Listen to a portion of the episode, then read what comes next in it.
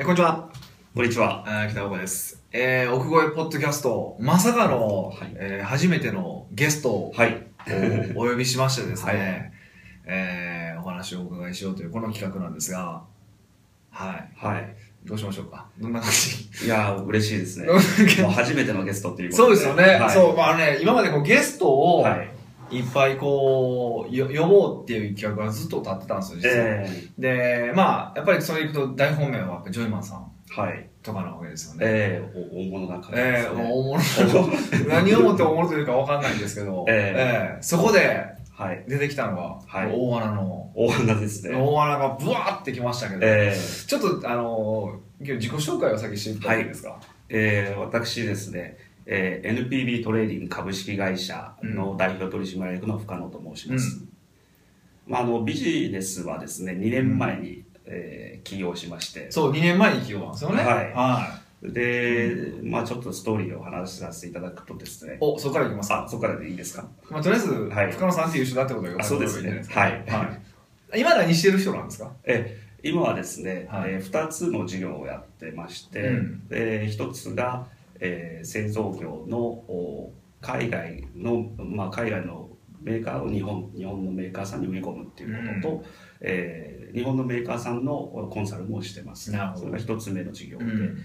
もう1つの事業がですね、えーもう北岡さんの,、うん。えーやあの企画してらししているですね、うん。MPP プロジェクト。はい、マーケティングパートナープロジェクトマーケティングパートナープロジェクト、うんうんうん。えーこちらの事業をやってやらせていただいておりまして、うんえーまあ、一人ビジネスの方ですとか、うん。中小企業のうあの、まあ、インバウンドマーケティングの支援ですとか、うん。まあ、今それだけじゃなくてですね、まあ、セールスプロセスの構築までですね、うん。えーやらせていただいあのコンサルさせていただいてます。なるほどね。まあ、えっと、マーケティングパートナープロジェクトご存知ない方も結構いらっしゃると思うので、ええ。簡単に説明をすると、まあ、あの僕と間宮さはい。んの方で、えっと、今主催させていただいているもので、要は、あの、小さな会社で、こう、なんかマーケティングのための武器を持ってないよねっていうところが実は始まったんですけど、そういう小さな会社でそのマーケティングの武器を提供するような、あのまあ、僕らの知恵もそうです、知恵とか知識もそうですけど、ツールとかも提供していきたいなと。で、その時に、えっと、まあ、例えば僕とか間宮さんだけの力では何ともならないので、まあ、そこでパートナーを、ま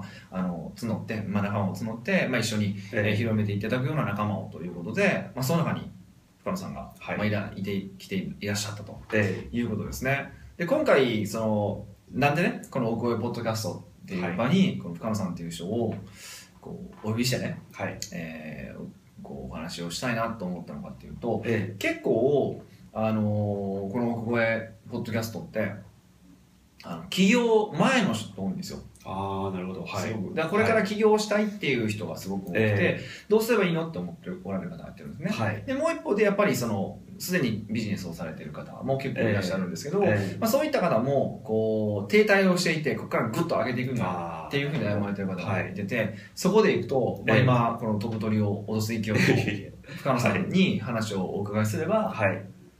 なんかこういろんなヒントがあるんじゃないかあということで、はい今回お越しいただいた。ありがとうございます。わけでございますね。はい。はい、はい。そもそもうーんともともと何されてたんですか？もともと、まあ、サラリーマン時代はですね、は製造業で顕微鏡の海外営業をやっておりましてい。へ顕微鏡の海外営業を7年ほどやって。顕微鏡6年ぐらいです顕微鏡って6年売れる売れるんですか？そのええ。そんな買い替えないんじゃないですか？えーまあ日本のメーカーは、まあ、メインに2社あるうちの、うん。まあ、中小企業の方のメーカーにいたんですけども、うん。まあ一人でデモ機渡されてるってこいみたいな感じ。マジで？怒られちゃいますけど。まあまあそれぐらいの感じだったんですね、はいはいはいはいはでその時に25カ国販売店を立ち上げていへでその後中東ですとか、東南アジアも営業してたんですけども、えうん。まあ、私あの警察関係の鑑識のスペシャリストっていうマニアックなことをやったんですけども。マジですか？はい。でまあいろんな、まあ、東南アジアのうんこの間あのテロがあったようなとこはいはいろですね。そういう警察署の方に、まあ、販売をしてトレーニングをしたりとか、まあ、そんなこともやってました。へえああそういうところにもそうか顕微鏡使うもんね。確かにね,、ええそうね。実験だけのイメージじゃないんやな。はい、もちろん、まあ、車関係とかいろいろありますけども、うん。はい、へえそういうところにこうそれもともとでもその警察関係に売るって決めてたわけではないですよね、別に。決めてたわけではないですね。あのとにかくゼロの市場から売ってこいという感じだったのでとにかく販売店をその時はもうもうテレアポですね。海外で。海外で。海外でテレアポしてはそれで、まあ、販売代理店を見つけてでセミナーを開いてもらって、うん。で製品を売り込んでいくっていうことをひたすら。い顕微鏡を、はい顕微鏡ですね。はあなかなかな大変な同意的なことやってきたんですね。かなり得意だだったと思います今も。ですよね、えはあ。えそれが新卒で入ったところなんですか？ええーとその前はですね、うん。おじがあのフォルクスワーゲン今ちょっと話題になってるんですけど えーとそこでセールスを3年間車を売ってたんですよ。ああそうなんですそねれで海外の仕事をしたいと思ってたまたま面接した会社にうまくトントン拍子で受かってしまってですね。はそれで6年ちょっとお世話になってで、えーその後また転職3年間、まあ、ある会社の、えーまあ、全国でフライチャイズチェーンをやっている会社の、いうん。えーある事業部の、まあ、環境関係の事業部に3年間いて、そこで、まあ、執行役員として、うん。まあ、中東ですねうん。に、まあ、その環境関係の商品を売り込むということを3年間やってました。へえってことはまあ多分一般的なはい。話でいくとね、えーそのキャリアでいくとまあ割とトントン拍子じゃないですか。そうですね。トントン拍子はまあ年齢的に若くて執行役員になって、なかなかええ勝ち組感満載じゃないですか。そうですね。そそれで独立はえ何でしょうと思ったんですか？てかもともとはい。独立願望あったんですか、もともと独立願望があって、はい。でまあそその前の会社の社長は、まあ、創業者としてやられてた方だったんで、うん。えーすごく学べることも多いんじゃないまあエキサイティングなこといっぱいあるんじゃないかと思って、うんえー入社したんですけれどうん。も、でもやってみると自分はこういうふうにしたいとかだんだんこう欲が出てきてですね。自分はできるんじゃないか。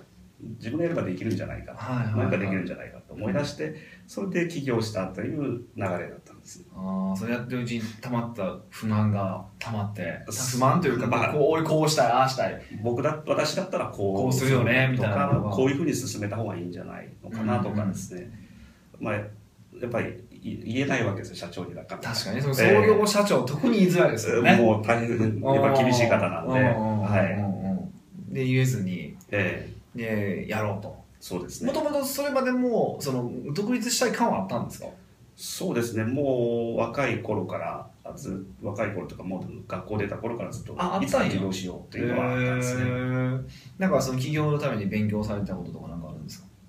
それが不思議なぐらいあんまり勉強っていうのはしてこなかったです。ただ目の前の仕事をとにかく成果を出そうっていうことだけにフォーカスしてきたっていう感じですね、へえそこででも最終的にはまあねあこうこれやりたいみたいなのが、え。まあ、出たわけですよね。そうですね。で独立その会それをまあ改善してやるっていうビジネスで始まったって感じなんですかそうです。その時にまあ50 49カ国もあの渡航してたので,、うん。で取引先があ取引があった会社も国で言ったら40カ国以上あったんです。ねおおすごいな。これを使ったらビジネスになるんじゃないかっていうところから始まってですね、えーベトナムの、まあ、あるあの事業をやられてる方と、うん。まあ、日本のメーカーさんを、まあ、おつなぎしてうん。うんで起業する前に、まあ、もう話はできてる状態で、じゃあ輸出輸入のところで、まあ、自分が間に入るということをやったんですけども、うん。そこで向こうの会社内部崩壊が始まりまして。海外海外の方ね。発展途上国でよくあるまああるあるですよね。けどまあ、向こうのあ創業者同士がなんか喧嘩を始めて、はいはいはいなんかこうおかしくなっていっちゃったんですうよ、ん。でそれであのある程度安定したあの売り上げを維持しながら、えー実はアメリカのメーカー超音波の検査機器とフランスの超音波検査機器メーカーこれマーケットは違うんでぶつからないんですけども、それを売り込もうということで、うん。これ全部売れたらもう大変なことになるなと。うん。それで始めたんですけども、はいはさあそれで一つ大きな間違い途中で気がついたんですけど。でその間違いっていうのはまああの大きなものとか例えば工場の生産ラインっていうのはうん。売れるまで売り込んで認められて売れるまでの時間ってすごく長いんですよ。確かにタイムラグありますよね。はい。うん。でベトナムのそのビジネスが安定してるっていう前提条件付きだったので。はいはいはいはい。そこでどんどん要は進めなきゃいけないわけですよねビジネスは、うん。でもキャッシュが出てくるわけです。出ますよねそら。っていう状況になってしまった。はあそれ起業してどれぐらいですか？それで半年ぐらいでこれはやばいな。あもう出出続けると。出続けるわけですね。それで1年ぐらい経った頃に、うん。あもうこれはいかんなうん。という状態になった時に、うん。まあ、実はそのビジネスを始める時最初に相談したあの昔おあまお世話になったアメリカ人のあの実業家の方がいらっしゃってはで、まあ、サンフランシスコに住んでるんですけどまあいろいろとどこが悪かったのかとかですね、いろいろ教えてくださってい、うん。で少し助けてあげるからあの自分でゼロからやり直しをしてみなさいっていうふうにアドバイスをされてそこから、うん。えーコンサル業をしなした方がいいかなというところに入ってきたんですね。なんでそこでコンサル業になったんですか、やはりそれはですね、まあたまたま北岡さんの本を2年くらい前に買っ実は起業したばかりの買買ってたんですはいはいはいは買っててコンサル企業まあいろんななんか情報メディアとかからコンサル企業っていうのが入ってきていて、いはいうんで北岡さんそういうことやられてるってことは知ってたんですけども、うん。まあ、ちょっと著書を読んちょっと読ませていただいて。ブルーの方ですか？ブルーの方ですね、はいはいはい。でその時はもう読んで眠ってたんですけど、うん。ふと思い出したんですよね、うん。コンサル企業っていうのはそういえばどこかで聞いたなと、うん。これ自分だってできるかもしれない。ちなみにねはい。あのそのサンフランシスコの人には何て指摘されたんですか？えーお金の流れをちゃんと考えなさい。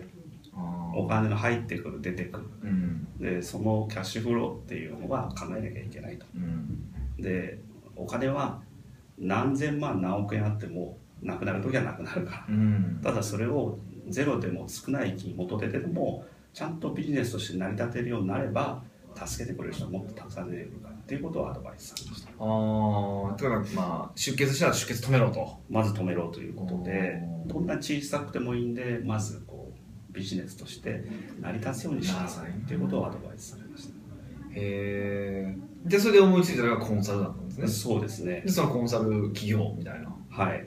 うん。なんかつながらなかなんかすごいんですけど。僕の中では。まあでもその本がまあちょっと大きかったってことですねそうですね。それとあと税理士士さんが、うん。えーすごく心配してくださってて、はいまあ、私はなんか大きいことをやると思って多分期待してくださってたんですけど、うんうん。ちょっとちょっと大変なんじゃない？みたいなことを言ってくれて、うん。それでいろんなあの困ってる中小企業の社長さんとかを紹介してくださるようになってきたんです、へえでそれも要因の一つとしてあったんですね。でそれと北岡さんのそのコンサル企業っていうのがなんかこうんうクッとが合致してうん。で海外のビジネスはもう交通費だけでもこ航空券代だけまあそうそうですよね。たまんないです使いますからね。えーまあ、今までは会社だったんで行きたい方だったんですけど、はいはいはそれでまあ自分で出さなきゃいけないんで、うんそう考えるとやっぱり地元で地元の中小企業を助けていうん。それでまあコンサルで、まあ、あの費用をいただいてうん。それでまず食えるようにしなきゃいけないなっていうところから始まったんですね。ほうなるほどねちなみに素朴な疑問として、え要は1年間かけて会社をもう傾かせていった情報人なわけじゃなえええいですか、もう悪い社長でしょ？ねはい、でも税理士さんは紹介してくれたわけですよね、ええ。そこってなんでだと思います？それはですね、まあ、もちろん、まあ、人間性も当然見られたと思いますけど、うんうん大前提としてあったのはいやあなたの持ってるノウハウ深野さんの持ってるノウハウは困ってる人がいるからこの人と話をしたらもしかしたらこの人の問題解決になるかもしれないって思ってくれたことが非常に大きかったと思います。ちゃんとそれじゃあってことはそういう話はちゃんと結構税理士さんに伝えてた感じなんですね。そうですね、まあ、例えば輸出輸入の知識はありますよとか、うんうんえー輸入何か仕入れたいっていう話、まあ、ハーブティーを仕入れたいなんて話もあったんですけど、うん。じゃあその、えーまあ、供給元を探うんすうん。仕事ですとか、うん。そういう交渉したり通訳をしたりとかっていうのはずっとやってきたので,、うんで貿易知識もある。うん。じゃあこの社長困ってるからちょっと手伝ってあげたっていうようなのが少しずつ出てきたんです。あ。ー自分の中ではそういうものが売れるっていう感覚はもともとあったんですか？全くなかったんですねもう大きいものばかり追っかけてて、はい。それ悪く言えば夢を追いかけて、うんうんうんなんかゴールドラッシュみたいな、はいはいはいはい。ちょっとそういうところがあったと思います。うーん。でも実はその自分のリソースの中に、はい。まあ、他の人が欲しがってくれるようなものとかあったってそいううですね。ことに要は税理士さんが気づかせてくれた意味感じなんですかね。と、まあ、そのたまたま僕読んだ僕の本との中でこうリンクしていったっていう感じの、だと思うんですね。で、まあちょっと税理士さんも、うん。ただその普通の税理士事務所じゃなくて、うん。もう私がもう20代前半の頃からもうどうしようもない頃からは知ってる方だったんい、で。余計そうなんですね。兄貴分、まあ、鹿児島出身で、ちょっとお酒飲むと、あの、すごい強くて、はいはいい。つはいもこう、二日酔いになって大変なんです。もう言いますねそういう面倒見も一緒ね、ええ。うんうんうん。で、お酒飲んですごい説教されて、でも説教するんですけど、うん。じゃあ、別の日になると、こういう話あるから、ちょっと話してみたらどうとか、すごくいい方、まあ、ひ人にすごい恵まれましたね。ね。でもそれをまあでもそれはちゃんとやっぱりそれまあ十何年ぐらい付き合い十そうですね、もう12、3年でしょうね。ってこと。はそれを付き合っていく中でちゃんとなんていうのかな。まあいい意味でちゃんと自分のプレゼンテーションができていたってこともあるしそれだけ付き合ってると、まあ、ボロも出てくるじゃないですか。普通なら、でそうですね。まあ、ボロを出ずにっていうかそれはちゃんとやっぱり知ってたからこそうん。あのね面倒見ようって思ってくれたわけだから。そうですね、すごいありがたいね。そういう意味ではすごい力あるな、えほう。でその本とまあそのえはい。マッチしました、ええ。そこからどういうふうにビジネス展開したそこでですね、すごく面白い出会いがあって、うん。製造業のやっぱ会社で、うん。えーまあ、半導体とかうん。電子部品のうん。製造ラインの装置を作ってるメーカーさんがですね、そこに、まあ、昔から知ってる会社なんですけど、うん。ず前々職の頃からですね、そしたらあのある日ですね、まあ、時々ななぜかわからないのに呼ばれてたんです。なんか多分なんか海外にいろいろネットワークを持ってるんでなんか販路知ってるんじゃないかとうんか多分そういうこと期待したと思うんですけども、その時になんかメールマガジンをやってるんだけれどもほう。なかなかうまくいかないんですよ。という話を。それ何業ですか？製造業？それもう製造業ですね。製造業でメールマガジンやっててなかなかこれあの業界的には先進的じゃないですかあんまやってないですよね。そうですね。今そのメーカーさんがすごい先進的だと思いますねやってることは。へえ、でしかも中小企業なんです、ですよね。やってないですよね。でじゃあ私が週1でメルマガ書きますと、うん。まあ、その代わりまあいくらかいただきますけれども、うん。という形です、まあ、当然すごい月額で小さい金額アルバイトみたいな金額ですけれども、うん。それで始めたのはそうですね。ちょうど去年の9月ぐらいですね。うーん。1年ちょいぐらい前。そうですね、うんそれでまだそこで ABC の本が出てくるんですけど、はいルールのね。そういえば、うん。あの ABC の方式だとうん。まずあのメールマガジンを配信したり、うん。まあ、会った人とずっと連絡を取り続けるっていうものをまず作り出して、うん。で関係性を作って、うん。そこからセミナーをやるっていう風な方法があったなってことうで,、でそれでそのメーカーさんにはすごく優秀な技術系のコンサルの方がいらっしゃって、うん。でその方に相談して、うん。セミナーやってくれないですか、うん。っていう風に持ちかけたんですよ。そうセミナーをやりましょうってこっちが言ったんや。そうですね、はいはいはいでせまあ、先生って言うんですけど先生すごくあのいいノウハウいっぱいお持ちなので、うん。それを私がメールマガジンで、えー集めますのででそれぜひやっていただけませんか？とメーカーにスポンサーになっていただいて、でそれを始めたのが今年の1月からですね。ほうほうほうほう3ヶ月後ぐらいか。3ヶ月後ぐらいですね、うん。でそれがものすごくうまくいってしまってですね。へでいつも小規模なものしかやらないんですけれども、まあ、セミナーを開催してで問題解決をある程度糸口を見つけるところまでその方がやってくださって、えうん。であとは営業が商談したりとか、うん。と相手は問題を持ってるので向こうからも来てくださいって、じゃあセミナーの中でその問題を発見させるような内容にしてるってこと。ですねそうですね、はいはいはいはい。まあ、その人はちょっとで時々やりすぎちゃうこともあるんですけれども、うんうんうんまあ、そういったところまでやって、うん。そこから、えー営業につなげていくと営業マンがあの呼ばれる営業マンになるんです、そうですね。行くんじゃなくてね。もうこっちから電話をして、えーアポを取っていくんじゃなくて、うん。向こうから相談が来てこういうことで困ってるんですけど、うんっていうような状態になってます、営業マンっていうよりどちらかというともうこうコンサルタントとかそれに近しい感じになってくるんですね立ち位置的に言うとそうですね。うん。でその技術系の方はすごくノウハウをお持ちなので、うん。その方と時々まあエンジニアだけで行ったりとかであとセールスがフォローアップするっていうような流れですね。うーん。それをじゃあその全体設計を深野さんがした感じなんですか？そうですね、まあ、その本を参考に、うん。えー製造業にどう転用できるかなっていうふうに考えてやってみた、実践してみたらうまくいったっていう事例ですね。特にやったのはどういうことなんですか？その中で。じゃあメルマガを書いた。メルマガを書いて、うん。でメルマガを自分で書くのはできますけど、ん。内容をどうするかっていうこともあるので、うん。えー導入事例を出してあげたりとか、うん。どういうことが評価されてるとか、うん。あとセミナーへ来た方の感想とか、うん。そういったことをごくごくマーケティングをやってる会社からしたら、まあ、普通のことですけれども、うん。それを製造業でやってる会社がほとんどないので、ないですよね。ら非常に反響が良かったですね。ん。すごあありありがとうございいます。ええセミナーの内容とかどうしたんですか、セミナーの内容はもうその方がある程度できるので、は事前にあの気をつけたのはその方に任せてしまうと、うん。何でも持ってきて割とあのミックスしてしまうところがあるので、あわちゃわちゃこうね全部入れたがる感じ。入れたがる感じあまあそうですね。サービスステーション旺盛ですよね、ええそうなんですよ。で事前にあのヒアリングをして申し込みのあった方にどういうことでお困りですか、うん。でこのセミナー期待することは何ですか？っていうような質問を5項目ぐらいにしてでそれを事前に1週間2週間ぐらい前ですね、うん。セミナーを2週間ぐらい前に送って、うん。で必ず講師の方にその先生にあのこういうことで皆さんお困りなのでこれに合わせて内容を作ってください。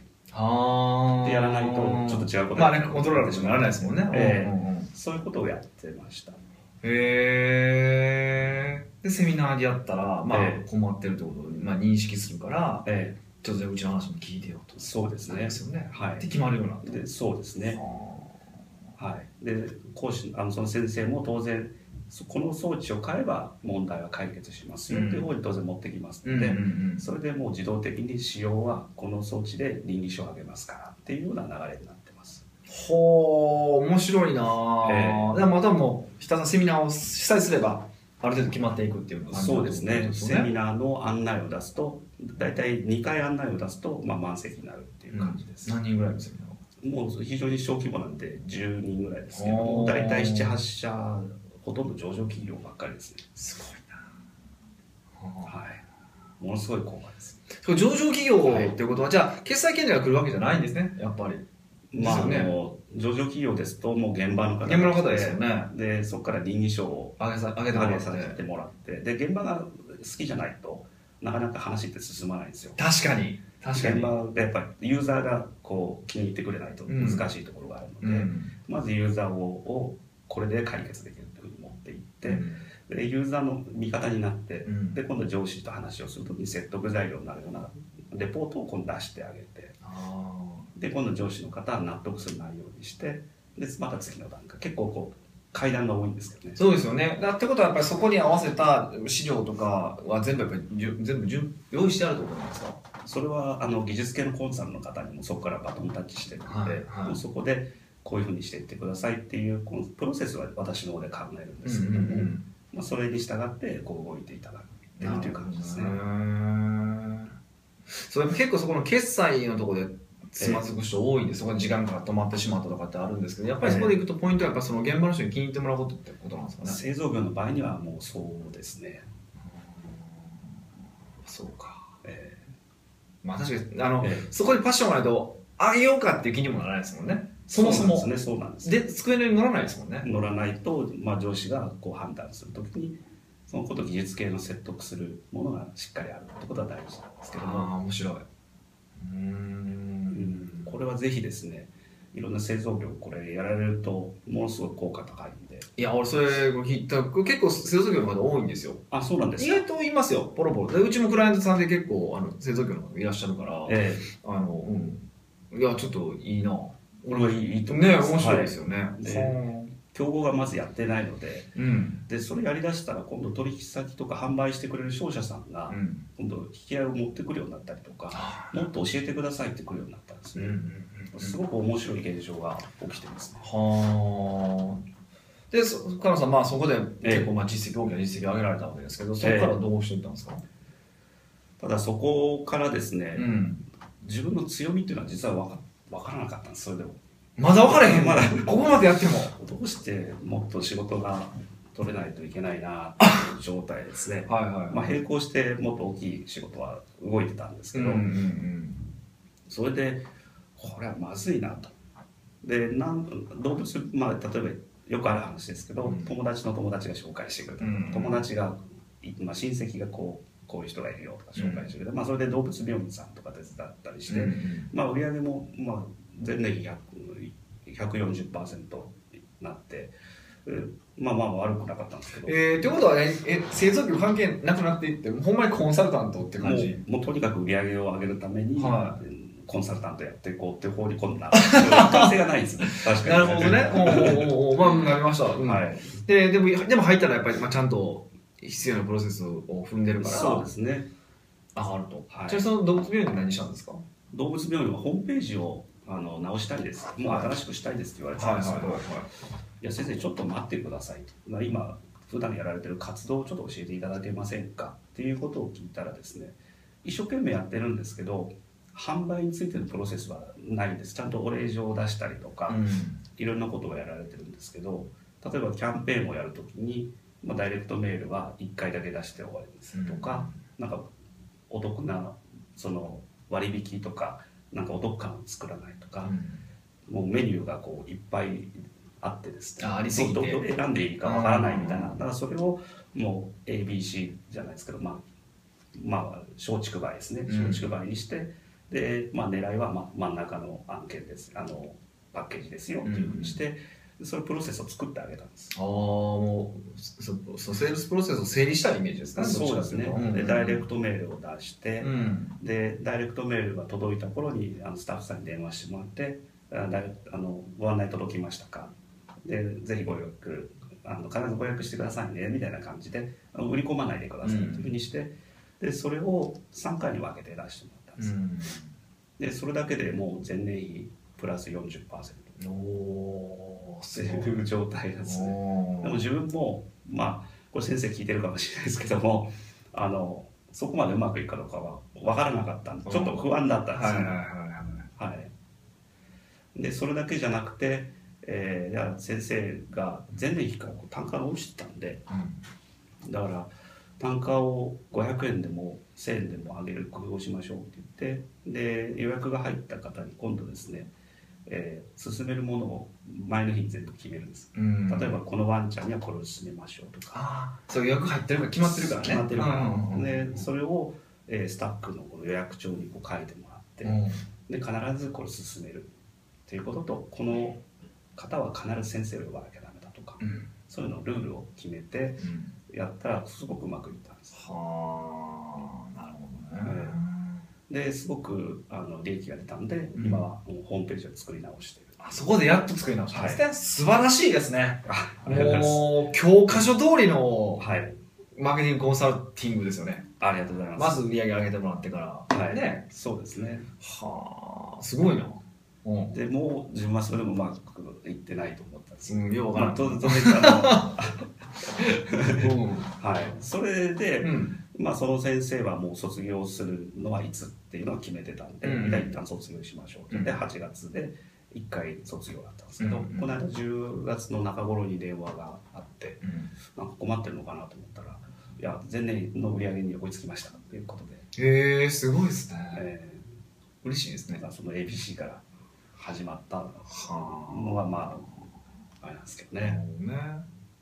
ではいまだマーケティングパートナーが出てこないんですけど。はい。うん。それでそれでもやっぱりそのフランスのメーカーの仕事は結構お金が出てくるんですね。まだ出てるんですね。まだ出てるんです。うまく出したですねはい。こそれでちょっとまずいなこれは。って言った時に北岡さんからそのメルマガが届いて、これは自分がやってきたこととなんか似てるなんかこううまくで合わせられないかなと思うんなるほどね。はい。これはいけそうだなと思ってすぐに申し込みました。多分私1番か2番ぐらい多分すぐレスポンスしたと思うんですけど。うーん。そうか。でそれがまあマーケティングパートナーっていうやつで、えまあ、うちが扱ってるそういうマーケティングのツールとかええ。武器とか、ええ。えーそういうものをこう扱っていただいて、まあ、売っていただく。ないしはまあえね、売る中でコンサルティング契約はご自身で取ってくださいねみたいな。えそうですね。は感い、じですけど、はい、どうなったんですかねでそれがですねもともとコンサルティング契約をあの話が合えばうん。割と決まる確率は高いなっていうふうに思ったんですけど、うん。そもそもその面談の件数が少なかったんです。えー、なんで会えば決まるんですか？逆に。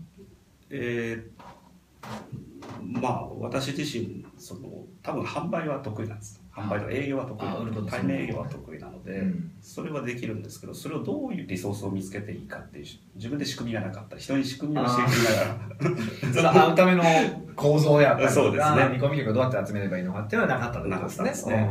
あとまあちょっと一件一件コンサルがテレワークするのもちょっとどうなのかなとそうですよね。ちょっと行動がと、なんかこうアクションが取れてなかったんですけど、で今度、まあ、昨日も面白い昨日お会いしたクライアントも、まあ、まあ見込み客の方うん。すごく面白くて、うん。まあ、このプログラムに入ってからブログを自分で書き始めたんです。うん。はい、カノさんがまあ、全員今やられるあはいはい。そのはい。マーケティングパートナーではいやられてはい。義務ですかねほぼね。ええ。そしたら初めてですねそれ Facebook 広告を入れてたんですけど、うん。その工務店の社長が電話してきてくださって、うん。ですごくあのその内容に共感したと。へなんかうちのー問題解決してくれそうだということでですぐに会ってほしいということで、えー問い合わせをいただいて、うん。でそれ昨日お話ししてきたんですけど、へー。そんなことにもなってるんですね。そんなことにもなってですね。ちょっと話飛び飛びまくってますけど。今 初めて聞きましたはい。そうなんですね。はい。へえそうか。で入ってまあマーケティングパートナー入り出してからええ。ビジネスどんなふうに変わっていったんですかそれは？そうですね。不思議なくらい引き合いが増えました。で当然ブログを書き始めていきなりこう増えるっていうのはなかなかないと思うんですけども、自分がこう発信してで Facebook で発信してでそれを私を恋にしてくれてる人たちが割と読んでくれてたりして、まあ、うんゼリスさんとか読んでくれてて、はいはでそれをこの人マーケティング詳しいよっていう感じで紹介してくれるようになったんですね。いでその後にまああまあブログインバウンドのブログですとかそういったのも最新の知識すごい持ってる人だよってことでこう分かりやすさが出たみたいですね。今までは紹介ししてもらえないですかってこっちがお願いしてどんな人がいいの？いや困ってると営業とかで困ってる人とか販売とか困ってる人っていうこう抽象的な感じだったんですけど、こう分かりやすさが出たっていうこととうん。相手が欲しい情報をこっちは一番欲しがりそうな情報を持ってるっていう強さですねそれが出たっていうのがすごくやりやすいですね。売ってくれそう感のあるとかというえかそういう感じの情報をこうずっと提示し続けてきた提示したしたからって感じなんですかね。ですかね。はい。はああ何コンサルか分からなかったっていうのがあったと思いますね、今のにコンサルなんですかじゃあ？今はその中小企業ですとか小規模な会社のまあ、インバウンドマーケティングプラス販売プロセス、まあ、セールスプロセスを構築するっていうお手伝いをしてます、インバウンドマーケティングって何なんですか？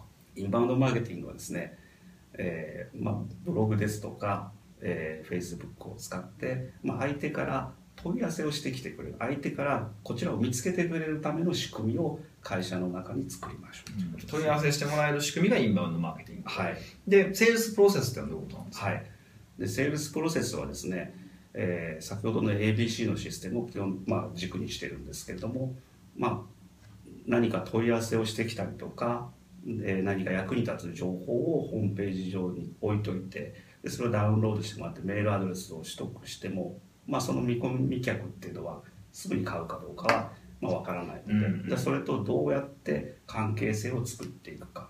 でその関係性を作ってえーどういうイベントですとか催し物ですとかあるいは店舗に何かをキャンペーンで来てもらう、うん。そのききっかけを作るこの次の部分とうん。それから販売に持っていく部分っていうこの流れを、まあ、基本的には私は3つで組み立てるんですけども、うん。それを3つを軸に、まあ、ちょっとプロセスをこうもっと細かく分解していったりっていうことをやっていきます。なるほど。ねでその中でじゃあこのプロセスの時はこれをやるべきとかっていうふうにはい。決めていく感じですか、そうですね。では最終的な理想はそれを数字で分かるようにしましょう。例えば今メールマガジン登録3000件いるんで3000件いれば月々問い合わせこれくらい来るかなとかっていうのをだんだん数字数字化してます、まあ、製造メーカーは今そこまでできるようになってるんですけうども、ん。それどこまでどこなんどれぐらいかかったんですか？製造メーカーは。製造メーカーはですねそういう話が出るようになったのは、えー、9月にスタートして去年の今年の3月4月ぐらいから、ね、半年強ぐらい。半年強ぐらいですね。はかかりますよね、はい、えー、深野さん自身は、はい、こう会社としてはどうな感じなんですか？売上的にとかそうですね。このマーケティングパートナープロジェクトを始めてから、まあ、製造メーカーさんがコンサル料を上げてくださったっていうのもあるんですけれども、うん、もうもうサラリーマンの頃よりは、まあ、この単月で数ヶ月です。もう本当に23ヶ月ですけども全然収入としては多いですね、まあまあ会社に入ってくる収入ですね。そうですね。これからだってあれね、でも参加されて、えー、4ヶ月5ヶ月ぐらいあれえーとまあ、実質8月ですね、ねキックオフというか、そうですね、ええ、だいぶ早いですね。いや、これはすごく、やっぱ商品がいいってのは、すごく思いますね。っていうね、なんかマーケティングパートナーと僕の青い本ばっかりってますけども、大丈夫ですかね。はい、なるほどね。はい。え、そのフランスのビジネスは、まあ、まだ続けられてるんですね、もちろん。そうですね。これがやっと花開いてきまして。マジっすか、はい、そうなんですよね。面白いことにね。いいことって同時に全部起きる、そう、あの、こう巻いてたのがバッて出すのって結構同じタイミングなんですよね。そうですね。ですから、まあちょっとメーカー名さんは言えないですけど、うん、まあ日本のメーカーさんの担当者、責任者の方、うん、現場の責任者の方と、まあフランスのメーカーフランスへも行きまして、うん、で向こうで技術的な説明なんかを全部私はコーディネートしまして、まああのパリ旅行パリツアーもコーディネートしまして、まあちょっと役得だったかなって感じなんですけど、それでまあ最初の調査を受注して、で今度装置をまた導入していくんですけれども、それもまあ仮契約が決まってで12月からまたそのビジネスもあの本格的に動き出すとい。う状況なので。すごいな、えー、かなり忙しくなりそう。そうですね、えー、へえこれからこうどうなっていきたいとかはあるんですか、まあ、まだ起業してね2年やからあれですけど。そうですね。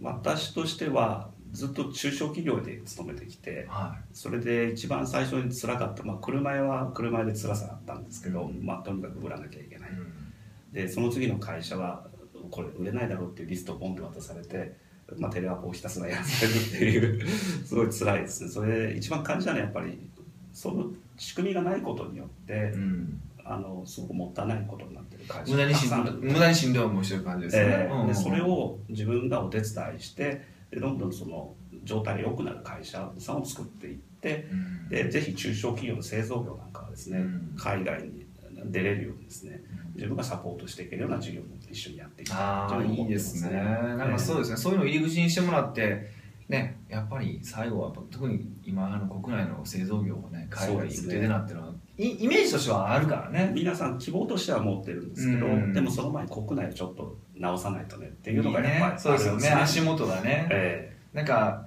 なんていうかな国内なんとかなれへんから海外で逃げようっていうスタンスのところって結局うまくいかないじゃないですか。そうですね。あれ面白いんですけど、えー、毎回国内でうまくいかせて、やっぱり海外でっていうのは上等だと思うんで。でやっぱり海外ってお金が回収まあ私も実体験で学んで、うん、回収時間かかるっていうのがそうなんみたいですねそれは、えー、まあ、あと取りっぱぐれもあるので、うんうん、やっぱり国内が安定してないと続かないですね。なるほどね、えー、そっか。そういう方向性にはいいやめっちゃ楽しみですね。ありがとうございます。まだ僕の周りではそういうそう製造業って僕もないくつかお手伝いさせていただいたことがあるんですけど、そこまで本格的なのはないので、え山本深野さんの活躍を僕は超楽しみにしてるんですはい、ありがとうございます。はい、あとそうですね製造業だけじゃなくて、うん、最近契約いただいた会社さんは、うん、まあ、全国に社食をこう運営する事業をやられ。あとは、まあ、病院食の運営とかですね、はいはいはいはい、あれって結構もう成熟産業もいいと思うので。もうそうですよね、ええ。うん。でそういった産業もやっぱ話を聞いてみると昔のやり方をずっとやってるんですね、うん、昔のやり方を改善しながらなんとかつないでるっていう感じなので。うん、でそういう業種にもやはりそのシステムを取り入れてドラスティックな考え方をそうですね。でやっぱり他がやってないので新しいことをやれば効果がやっぱ出やすいと思いますので、うん、そちらにもやっていきたいなっていうのはありますね。はあすごいな。だから中小企業を、まあ、自分の実体験で苦しんでまあそうですね。